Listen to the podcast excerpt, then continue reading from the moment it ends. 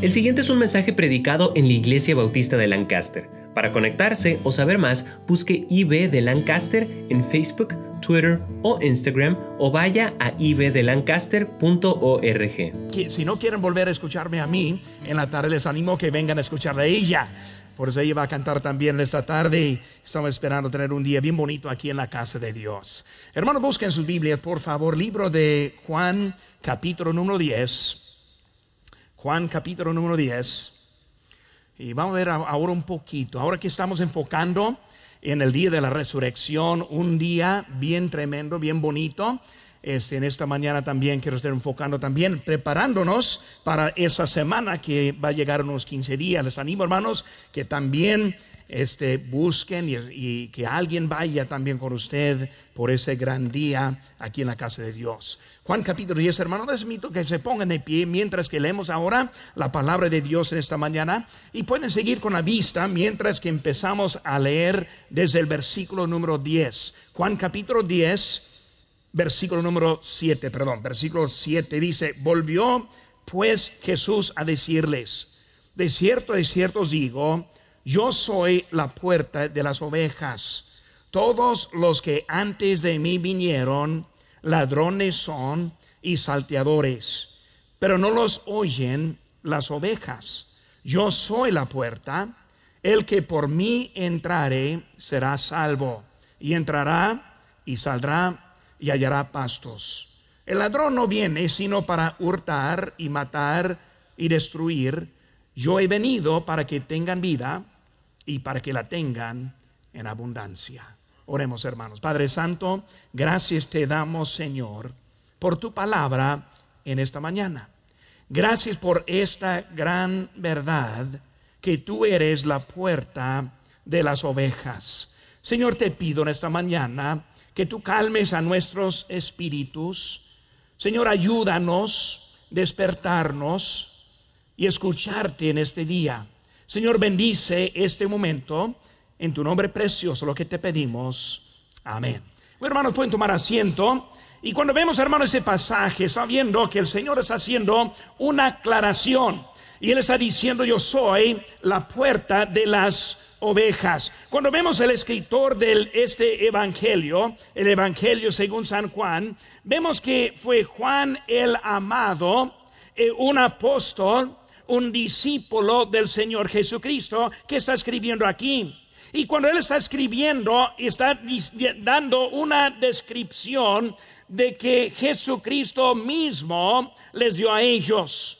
Y cuando vemos, hermanos, él dijo muy enseguida la palabra o la frase, yo soy yo soy. Hermanos, en este momento yo quiero que estén buscando un poco la Biblia, por eso no vamos a ponerla al lado al momento. Vamos a mantener más o menos aquí en este, en este libro, pero quiero que me acompañen, hermanos, aquí en capítulo número 6. Estamos en Juan, capítulo número 6, versículo 35, dice la palabra de Dios, yo soy el pan de vida.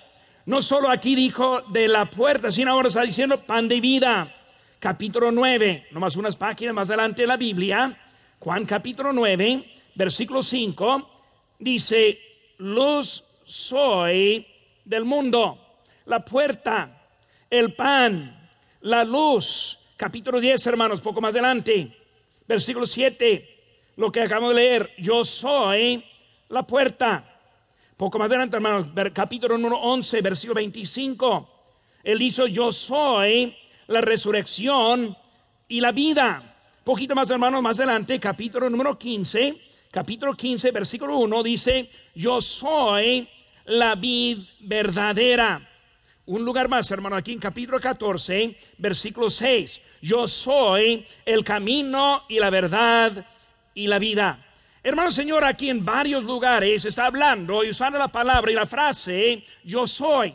Y cuando pensamos en eso, hermanos, quiero que veamos que esa misma descripción dijo Dios también en el Antiguo Testamento. Hermanos, quiero que escuchen aquí lo que dijo Dios cuando estuvo hablando con Moisés en Éxodo capítulo 3, versículo 13. Dice, dijo Moisés a Dios, he aquí que llego yo a los hijos de Israel y les digo, el Dios de vuestros padres me ha enviado a vosotros. Ahora si ellos me preguntaren cuál es su nombre, ¿qué les responderé? Y respondió Dios y a Moisés, yo soy el que soy. Y dijo, así dirás a los hijos de Israel, yo soy, me envió a vosotros. Hermano, cuando vemos a esa descripción, Dios mismo diciendo, yo soy el que, el que soy. Cuando vemos al Señor Jesucristo, Él también hablando, yo soy. Vemos, hermanos, que es una, eh, una descripción infinita del Dios eterno. ¿Qué estuvo diciendo Dios en eso? Él estuvo diciendo, yo soy el omnipotente. Hermano, no hay nada que Dios no puede hacer. Él es el fin de todo lo que hay del poder en esta vida. Él dijo, yo soy el creador. No hay nada en la existencia que no haya creado Dios. Hermanos, Él es el creador. Yo soy el librador. Dios ahora está enviando a Moisés a librar a su pueblo. Jesucristo vino para librarnos del pecado. Y vemos que Él está diciendo, yo soy el librador. Y hermanos, hoy en día, como Él libró a Israel de la esclavitud, también a nosotros nos puede librar de nuestras vidas y las, los, los problemas que tenemos en la vida. Simplemente, yo soy el que soy. Él es el propósito de la vida.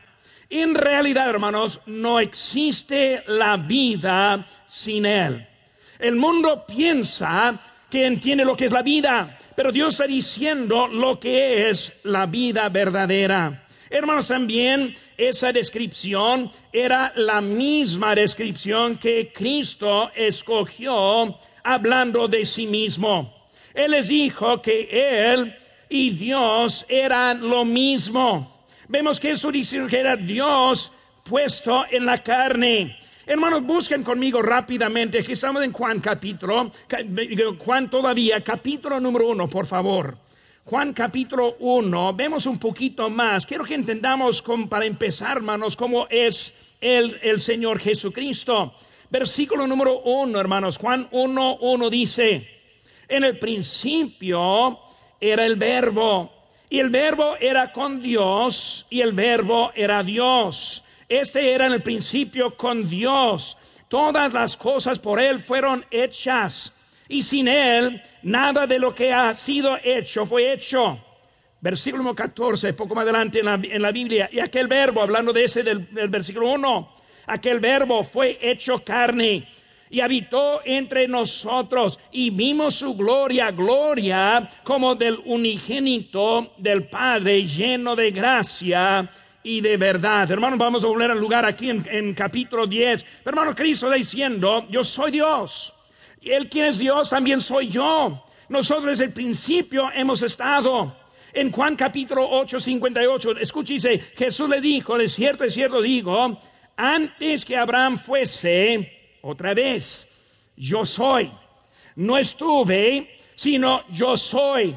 No era, sino yo soy. Dios es el Dios del presente. En Juan capítulo 10, 30 dice, yo y el Padre uno somos. Hermanos, Jesucristo está estableciendo su identidad como el mismo Dios. Y hermanos, cuando estamos viendo esta mañana, empezamos a considerar quién es Dios.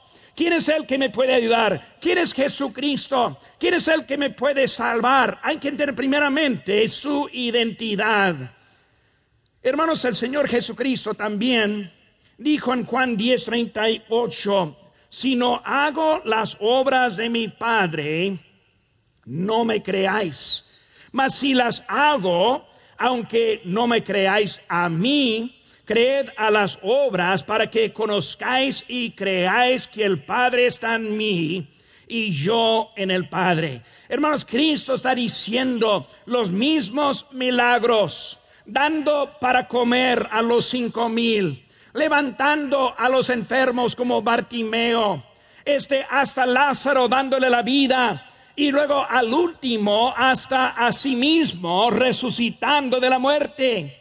Está diciendo, si no pueden creer por lo que digo, creen, creen en mí por lo que yo hago. El Señor Jesucristo. Hermanos, quiero ver al aspecto en este momento acerca de Cristo siendo el yo soy. Hermanos, cuando pensamos en Cristo diciendo, yo soy la puerta, quiero ver la primera cosa, hermanos, que la puerta es única. Vemos aquí conmigo, hermanos, estamos en Juan capítulo 10, versículo 7. Volvió pues Jesús a decirles, de cierto, de cierto digo, yo soy, ahora la palabra muy, muy importante aquí, yo soy la puerta de las ovejas. Él está diciendo y usando una frase hablando de que Él siendo el único, Él no es un Salvador, sino es el Salvador. Él no es uno que nos puede dar, Él es el único que nos puede ayudar. Cuando vemos hermanos hablando aquí de cómo Él es, hermanos, hay muchas puertas en que nosotros podríamos escoger. Y hoy en día el mundo siempre anda buscando y viendo a otras puertas. Hoy en día hay muchos que escogen la naturaleza. Y hoy en día hay muchos que adoran la madre tierra. Queremos preservarla, queremos conservarla, queremos este, protegerla más bien de nosotros mismos, los, los seres humanos. Y vemos, hermano, que mucho está basado para la protección de esta tierra y este ambiente. Y hay muchos que enfocan toda la vida en la protección. Hermanos, en esta mañana quiero aclararles que también estoy a favor de limpiar. Vamos atrás de la casa, limpiamos el patio. Recogemos la basura, no se a favor de estar tirando en todos lados. Yo también estoy de acuerdo a hacer lo mejor que podamos con lo que tenemos. Pero hermano, debemos entender, nosotros no la cuidamos, sino Dios la cuida. Nosotros no lo podemos hacer mucho porque Dios es Él quien está en control de este ambiente. Hermanos, el lema de hoy en día es salvar. Y cada día viendo el periódico, viendo las noticias en el internet, siempre está hablando de salvar algo. Salvar a las ballenas, salvar a los árboles, salvar a los tiburones. Yo no entiendo por qué queremos salvarlos, pero están diciéndolo. Salvar las tortugas, y etcétera, etcétera. Sí, ahora hablando de siempre salvando a algo. Los que están adorando a esta madre tierra. Hermanos, la madre tierra tiene prioridad hoy en día sobre los seres humanos. Ellos ven si cuesta la vida de unos humanos para proteger ese ambiente. Así es. Y mejor es. Es por eso, hermanos, se, promueve tanto el aborto hoy en día. Muchos piensan es para los derechos. No está hablando de derechos, sino es algo para protegernos de tantos humanos que, que pueden entrar en este mundo para contaminarlo. Hermanos, Cristo ama al mundo, no este planeta, no este ambiente, no a los árboles, ni tampoco a los animales, sino a nosotros mismos. Hermanos, es el enfoque del Dios aquí en este planeta. Hermanos, este no entendemos hoy en día porque hay tanta violencia. No entendemos, hermanos, hoy en día porque, porque la, la, vida vale tan poco. ¿Por qué, hermanos? Porque vemos que muchos están enfocando en otras cosas. Hermanos, también hay muchos que escogen al mundo. El materialismo ha tomado la prioridad en nuestra sociedad. Ponemos al lado nuestra necesidad espiritual para lo que nos ofrece este mundo. Hermanos, hasta cristianos y creyentes perdemos lo que sí vale, lo que sí es importante en nuestras vidas. Hermano, cuando vemos la, la, historia, eh, es la parábola del sembrador, más escuche lo que dice en Mateo 13, 18, el Señor dijo, oíd pues vosotros la parábola del sembrador el que fue sembrado entre espinos. Este es el que oye la palabra, pero el afán de este siglo y el engaño de las riquezas, voy a decir eso otra vez, el engaño de las riquezas ahogan la palabra y se hace infructuosa. Hermanos, hoy en día es mucho lo que veo en la, vida cristiana, la vida espiritual. Muchos dejan lo que es importante para vivir por, por lo que no es importante. hermano, yo no estoy aquí predicando en todo lo que hay en este mundo. No tengo tiempo para eso. No quiero preocuparme en eso. Nosotros, el Señor nos puso en este mundo y ese mundo, hermano, debemos tener una vida este, gozosa en, esta, en este mundo. Pero, hermano, muchos están poniendo las prioridades mal puestos. El día de la resurrección. Déjenme decir, hermanos, no hay ni un lugar mejor que la casa de Dios en el día de la resurrección. Ahora voy a hablar muy directo. Si él dice, pero pastor, yo trabajo. Mi pregunta es, ¿no tiene día de vacaciones? ¿No puede pedir el día hasta sin pago? ¿Qué estoy diciendo, hermanos? Estoy diciendo que es un día de prioridad. No hay nada más importante que venir aquí a la casa de Dios.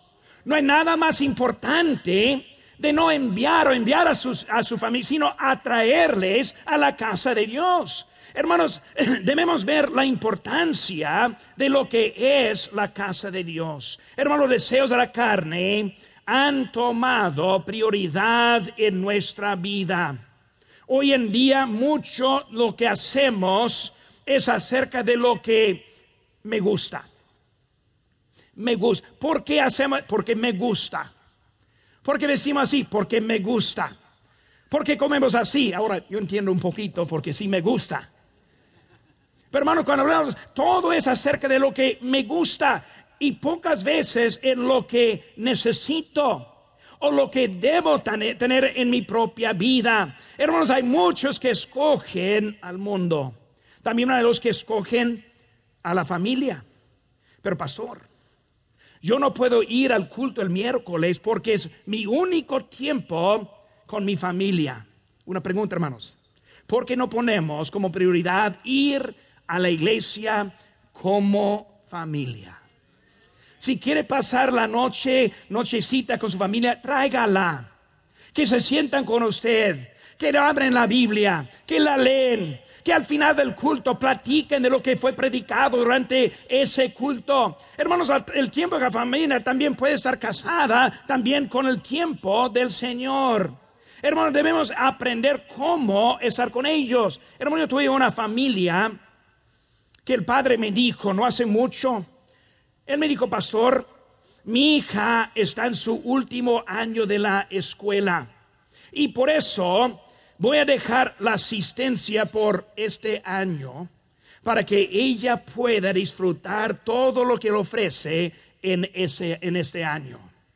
Y aunque yo le hablé del error en todo eso, él me dijo, es lo que voy a hacer. Este año voy a dejarlo y luego para que mi hija disfruta lo que ofrece, le ofrece en este mundo. Ahora, hermano, eso hace tres años. Un año muy largo ahora tres años. No ha vuelto. Vimos a la hija el otro día en un restaurante, mi esposa y yo, y cuando vimos a la hija allí, ni quiso mirarnos. Yo quise saludarle, pero no pude. Yo entrando, ella se huyó, se escondió. Hermanos, nosotros debemos entender el daño que hacemos cuando nos equivocamos en las prioridades que hay en este mundo. Hermanos, hay muchos que escogen a la religión. Basan toda su eternidad y esperanza en lo que dice un hombre o lo que dice una tradición. Ponen toda su fe en su conducta, en sus pensamientos, en sus opiniones. No es acerca de lo que dice Dios, sino es acerca de lo que yo pienso. No, pero pastor, usted piensa de esa forma, yo pienso de esta forma, dejando la autoridad de su vida para seguir una creencia falsa en su vida. Hermanos, hay muchos lugares en que nosotros podríamos buscar para estar bien con nosotros mismos o también con nuestra opinión de Dios. Cristo llega y le dice muy clara, yo soy la puerta. El mundo no, la naturaleza no, La religión no, las opiniones, las creencias no, sino Él mismo es la puerta. Vemos, hermanos, también de esa puerta que tiene algunas características. Hermanos, cuando pensamos primeramente entendemos cómo fue la puerta de un redil. Hermanos, el redil fue una barda hecha de piedras y las hicieron y las pusieron a forma como en círculo cuadrado para hacer un tipo de barda para contener las ovejas adentro y los otros animales y peligro afuera. Y así fue la forma del redil en ese tiempo. Ese lugar fue, fue grande, un lugar para, para contener a muchos y luego también ellos pudieron entrar. Y para entrar ellos dejaron una brecha. Y esa brecha fue el lugar en que ellos pudieron entrar y salir. Ahora la puerta en esa, esa redil no fue hecha de madera ni de otra cosa, sino la puerta o la brecha era más o menos el tamaño de, un, de, un, de una, una persona. Y ese pastor literalmente, cuando entraron las ovejas, él en la noche se acostó en esa brecha él cuidó a esa brecha y él mismo se hizo la puerta. Por eso, bueno, Cristo está hablando a los que están escuchando. Ellos entendieron la puerta. Nosotros, si hablamos de puerta, pensamos tal vez de algo de aluminio, de fierro, de madera, algo con chapa y bisagras. Pero ellos entendieron que no era algo hecho, sino una persona. Por eso, hermano, Él está hablando de esa puerta. Hermanos, también nunca hubo más que una sola brecha. Y ese lugar único fue por la seguridad de las ovejas, para que no se escaparan, no se perdieran o algo entrara para hacer algo a ellos. Por eso, hermanos, el pastor, tomando esa posición, él defendió las ovejas con su propia vida. Él hizo todo lo necesario para el bien de esas ovejas. Hermanos, eso está explicando quién es nuestra puerta. El Señor Jesucristo, Él puso su vida por la nuestra. Él está protegiendo con su propia vida. Por eso fue a la cruz del Calvario. También, hermanos, hoy en día vemos también aparte hay limitaciones de la puerta. Hermanos, hoy en día Nadie quiere huir de las limitaciones. Nadie quiere escuchar que algo que no debe hacer o algo que sí debe hacer. Hermanos, hoy en día no hay absolutos. La mamá dice a su hijo siempre en Walmart, hijo, obedéceme o no te doy esa dulce. Y ese niño, como son los niños, empieza a gritar. Y no, no, no, hijo, cállate o no te lo doy. ¿Cuántas veces han visto un tipo de así historia en Walmart? Walmart siempre es el lugar para eso. Y luego empieza un escándalo muy fuerte. Y de repente de un lado al otro están escuchando. Y luego después de paseando, tratando de mantener poca distancia de ese, ese trauma que está pasando. Y luego llega la caja y está la señora y su hijo y con la luce también. Absolutos. No existe, hermanos. No hay nada que están diciendo que es otro. Hermanos, este, eh, muchas veces este, ni el Padre quiere existir o quiere exigir esa obediencia. Todo que quiere hijo le da. Hermanos, la limitación es que Cristo está diciendo, yo soy la puerta. Soy la puerta. Soy la única. Él está diciendo con toda tu sinceridad no puede entrar por otro lado. Hermanos, ¿cuántos hay que escuchado, pero pastor? Yo la conocí, esa señorita, esa señora bien viejita, y Señor, yo la, yo la conocí, muy sincera. Hermanos, es más que la sinceridad. Sinceridad no altera la realidad y la verdad. La verdad es lo mismo con toda sinceridad, creyendo en algo falso, le lleva a otro destino que no quiere. Hay limitaciones que está diciendo, yo soy el único. Hermanos, nadie quiere oír, entrarás por mi camino o te quedas afuera para siempre. Es por mí, dice Cristo, o no vas a entrar.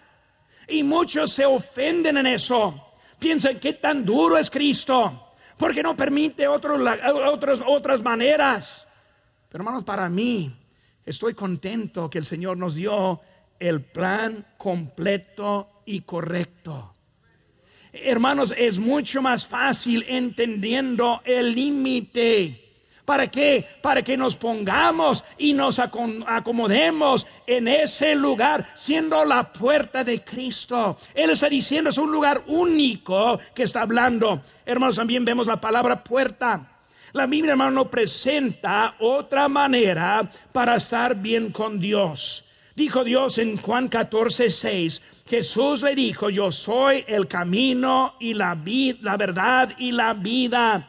Nadie viene al Padre sino por mí. Hechos 4:12 dice, y ningún otro hay salvación, porque no hay otro nombre bajo el cielo dado a los hombres en que podamos ser salvos.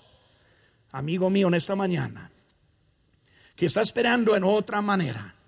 Hablé con uno en esta, en esta semana que me dijo, no, pues yo me supongo, cuando yo llegue a la presencia de Dios, Dios va a poner mis obras buenas que he hecho en un lado y luego los malos que he hecho en el otro de la balanza.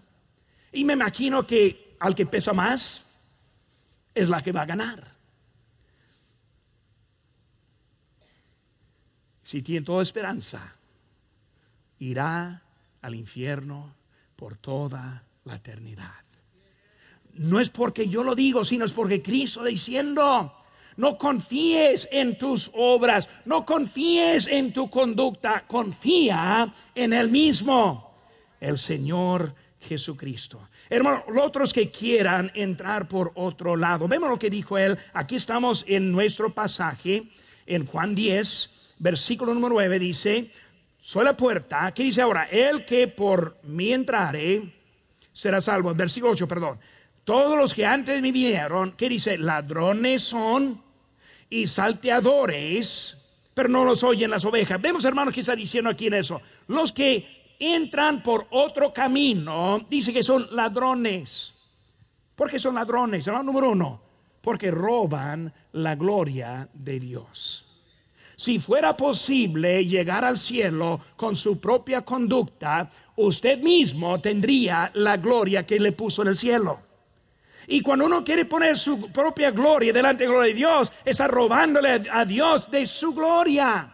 Hermanos, si yo entro al cielo, y sí voy a entrar al cielo, pero cuando yo voy al cielo, no es porque lo que hice yo, sino por la misericordia de Dios que envió a su Hijo a morir por mí. Y cuando puse mi fe en Cristo y le acepté como mi salvador personal, hermanos, ahora tengo la salvación dando la gloria a Dios. Roba la gloria.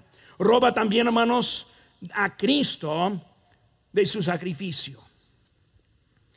Hermanos, su sacrificio en la cruz del Calvario, otras dos semanas más, vamos a estar recordando ese día. Y no cuando vemos en eso, hermanos, Él se murió por un propósito. Y si fuera posible, con mi conducta, agradar a Dios, llegar a su presencia sin pasar por la cruz, yo estaría robándole a Cristo de su sacrificio. O sea, en otras palabras, Cristo para mí muriste en vano. Cristo para mí no sirvió para nada. Cuando uno busca otra puerta, está robando a Cristo su sacrificio. La gloria de Dios, el sacrificio de Cristo. Y luego número tres, hermanos, el plan de Dios. El plan de Dios. Dios está diciendo su plan muy claro, muy sencillo y muy fácil. E, y, y, en vez de aceptar lo que es su plan, andamos buscando por otro plan y luego robamos a Dios en su plan si Dios presenta su plan, si Cristo da su vida, si Dios merece la gloria, porque queremos rodear lo que Cristo tiene para nosotros. La puerta, la puerta. Segunda cosa, hermanos, la puerta es sin excepción. Vemos en versículo 9, hermanos, yo soy la puerta. ¿Qué dice aquí? El que por mí entrare. Hermano, es una puerta sin excepción.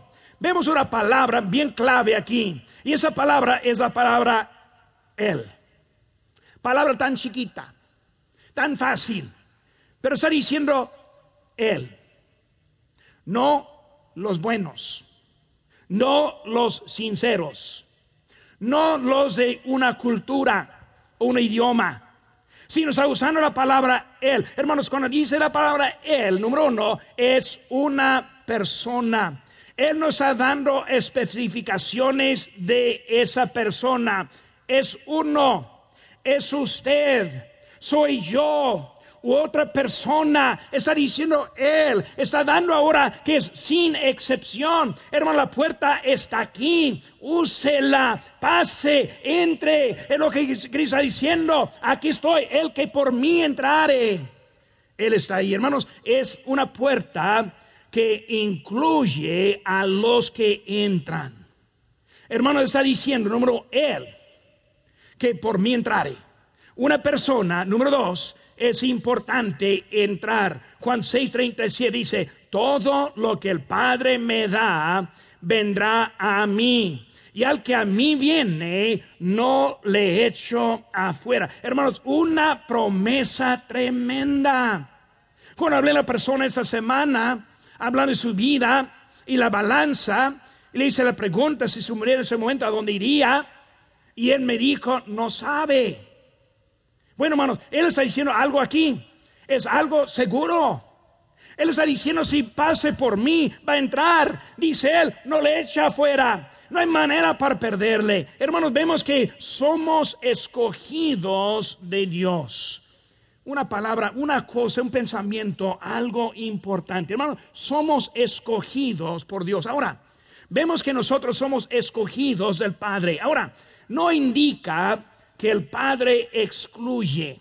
Hay muchos que no entienden lo que está diciendo. Dios no está escogiendo, no significa que está excluyendo. Son dos cosas diferentes. Y aparte, Él está diciendo que nos, escoge. Dice la hermanos, en 2 Pedro 3.9, el Señor no retarda su promesa, según algunos la tienen por tardanza, sino que es paciente para con nosotros, no queriendo que ninguno perezca, sino que todos lleguen al arrepentimiento. Hermanos, Él ahora, Él quiere que seamos salvos. Hermanos, somos escogidos. Hermanos, el enfoque no es de propósito, de dejar a alguien afuera. El enfoque es, hermanos, es que nosotros somos escogidos y no tolerados. Escogidos o simplemente, ah, bueno, pues si quieres venir, está bien, ven. No, tenemos propósito en el plan de Dios. Hermanos, Él nos salvó por algo. No nos salvó simplemente gastar la vida en nosotros mismos. Él nos escogió por algo. Hermanos, la idea de, de esta manera es como el niño adoptado. Cuando un niño está adoptado, los que los va lo va a adoptar no está considerando a todos para eliminar a otros. O sea que en una adopción no es que veo aquí de ese niño hasta que el niño, unos mil aquí, luego voy a ver y yo, yo, yo escogí los demás afuera. No, no es como va la adopción. La adopción es cuando uno ve a uno y lo quiere y lo acepta y lo escoge Hermanos, es Dios. Con nosotros vamos a Él. Nos escoge. Hermanos, no hay cristianos del desecho. No hay cristianos que nos sirven. No hay unos de menos valor. Hermanos que estamos aquí en esta mañana, hay que entender, Dios tiene algo para la vida de cada uno. ¿Por qué? Porque Dios te escoge. Gracias a Dios que Dios nos escoge en nosotros. Hermanos, e, este, cuando vemos a Él está hablando de los que están, los que están dentro, hermanos, no nos aguanta, sino que nos escoge. Vamos a Él. ¿A quién? A Jesucristo, no a ningún otro. Él es el único. El lugar escogido, hermanos, es un lugar seguro. Digo, no le echo fuera nunca. Amén. Gracias a Dios. Hermano, una invitación muy amplia ¿Saben que hermanos? Incluye a todos. Él. Él, que por mí entrare. Hermanos, es una invitación amplia. Incluye a todos. No solo los buenos, no solo los ricos, no solo de una cierta cultura, no de un cierto país, a todos está incluyendo. Les invitación, hermanos, eh, para el presente. De cierto, de cierto os digo, el que cree en mí, que tendrá la vida eterna, no lo dice. Yo estoy alterando, cambiando la palabra de Dios. El que por mí entrare, tiene la vida eterna. Es presente. Hermano, muchos no entienden todo lo que Dios le da en lo presente. Hermanos, Dios nos está poniendo tipo de bombero que nos va a salvar de las llamas del infierno, aunque sí nos va a salvar de las llamas del infierno. Él nos da la vida eterna para nosotros hoy en día. Podemos vivir la vida victoriosa, podemos tener la victoria, podemos obedecerle en lo que hay en nuestra vida. Tercera cosa, hermanos. Vemos que la puerta también tiene beneficios eternos. ¿Qué dice aquí en versículo 9?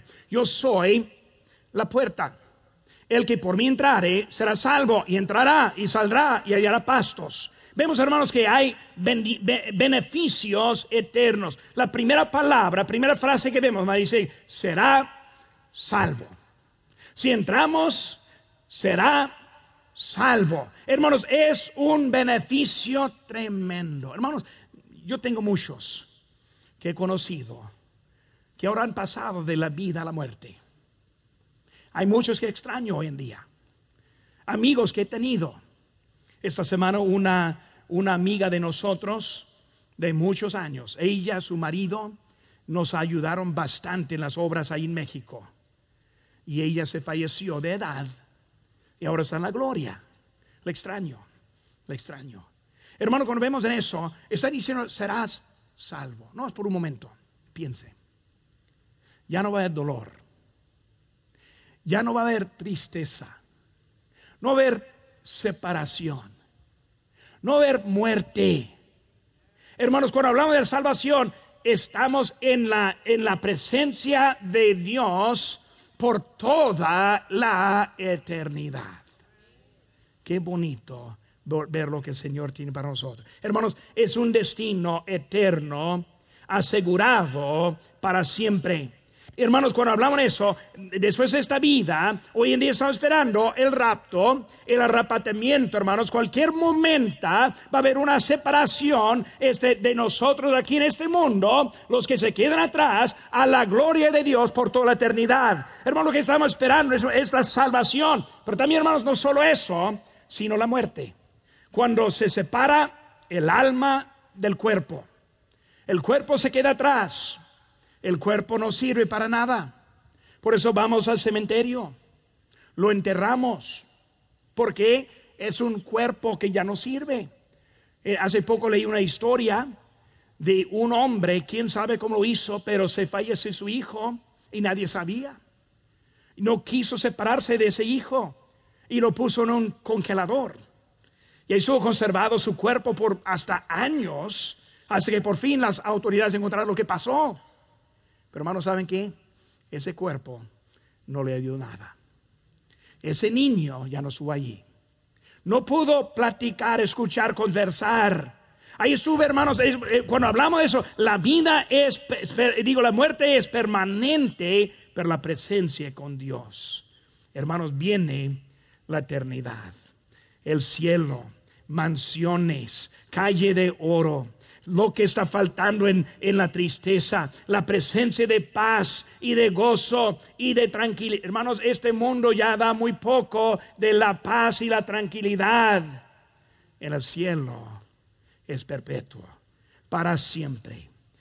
Amigos, no deje pasar esta oportunidad tremenda para aceptarle a Cristo. Si está aquí esta mañana y no está seguro de su eternidad, quiero que piense. Unos minutos más voy a darle oportunidad para que pueda responder y tener esa seguridad de lo que nos habla la palabra de Dios. Segunda cosa que vemos, hermanos, aquí en versículo 9, será salvo. Segunda cosa es entrará y saldrá. Vemos, hermanos, que en la vida eterna, en la vida con Cristo, vemos que también nos da libertad. Nosotros aquí estamos esta mañana por voluntad. Nadie nos está obligando, tenemos voluntad. Pero hermanos, esa voluntad muchas veces la usamos en mal manera.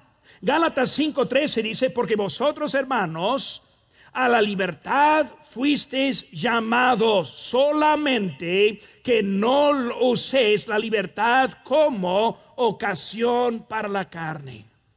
Hermanos, Cristo nos da libertad. Esa libertad fue dada a Adán y a Eva. Escogieron mal. Esa libertad esa dando, esa dada a muchos que escogen mal.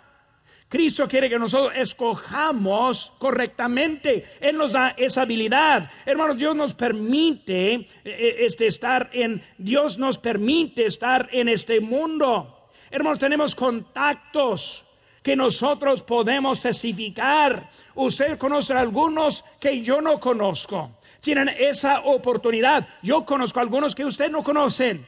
Dios me da oportunidad. Dios eh, tenemos amigos que necesitan conocer a Cristo. Dios provee por nuestra familia. Dios nos está dando mucho para nosotros. Pero hermanos, debemos tener cuidado entrando y saliendo. Cristo quiere que nosotros tengamos libertad. ¿Para qué? Para nuestro mejoramiento. Hermanos, dice ahí enseguida, entrará y saldrá y luego último dice, y hallará pastos hallará pastos. Primera cosa, hermanos, el pastor provee. El pastor provee. Cristo, Él da la salvación. Cristo nos dio su palabra. Cristo nos, da, nos dio la iglesia, es de Él. Cristo nos dio el pastor.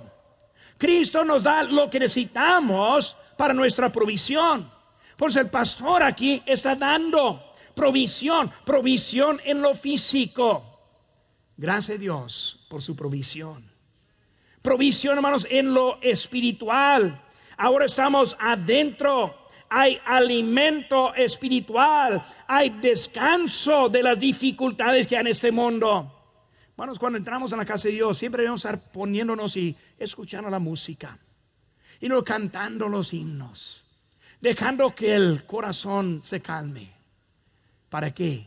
Para que llegando a la palabra la podemos absorber, la podemos comer, podemos ser más fuertes, podemos llegar y salir con más ánimo, podemos arreglar vida y salir más listos. Hermanos, está, está dándonos esta oportunidad para nuestro bien. Hermanos, provisión, hay alimento. Hermanos, aproveche de cada oportunidad. Bueno, nunca dicen, ah, es en la tarde voy a descansar. Ah, pastor, el miércoles, muy difícil. Bueno, aproveche. En, mi iglesia, el culto que trato predicar mejor es el culto del miércoles. Si yo puedo levantar el grupo del miércoles, yo sé que van a venir el domingo. Hermano, necesitamos entender, la semana está dura, trabajo está duro, escuela está dura, Hermano, hay mucho desánimo allá. Necesitamos ese culto para volver a animarnos, para seguir aguantar hasta el domingo. Dios nos da oportunidades para nuestro, nuestra vida. Hermano, Dios suple en cada necesidad. Filipenses 4:19, texto favorito. Mi Dios pues suplirá todo los que os faltan conforme a sus riquezas en gloria en Cristo Jesús hermanos, Él provee. Su gracia es suficiente. Su misericordia es suficiente. Nos da fuerza para las tareas que nos da. Sabiduría para las decisiones que tomamos. Valor en las batallas en que estamos. Luz en cada lugar oscuro por donde pasamos. Consuelo cuando hay dolor. Ánimo cuando sentimos decepcionados sustento en cada necesidad. Bueno, Cristo tiene para nosotros la puerta. La puerta. En esta mañana, mi ánimo es que la use. Cristiano, creyente en esta mañana, que entienda que esa puerta es para que entramos y salimos, que entendamos que Él quiere proveer por nuestras necesidades físicas, pero también espirituales. Que un día pronto viene por nosotros, que lleguemos a Él preparados por la eternidad. Esta oportunidad es para nosotros. Acéptela. Para la persona que no conoce a Cristo.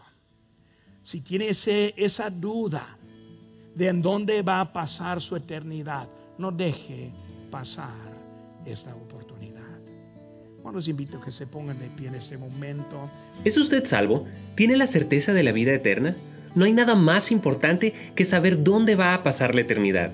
Usted puede recibir este regalo si cree de todo corazón y le pide a Jesucristo que le salve. Puede orar así. Dios, mi pecado me ha separado de ti, y sin ti no puedo ir al cielo, pero creo que moriste por mí para pagar por mi pecado te recibo como mi único Salvador personal. Dame el regalo de la vida eterna. En el nombre de Cristo. Amén. Si tomó esta decisión, queremos alegrarnos con usted. Marque al 1-800-688-6329 o conéctese buscando IB de Lancaster en Facebook, Twitter o Instagram para hacer cualquier pregunta. Gracias por escuchar este podcast de la Iglesia Bautista de Lancaster. Que Dios le bendiga.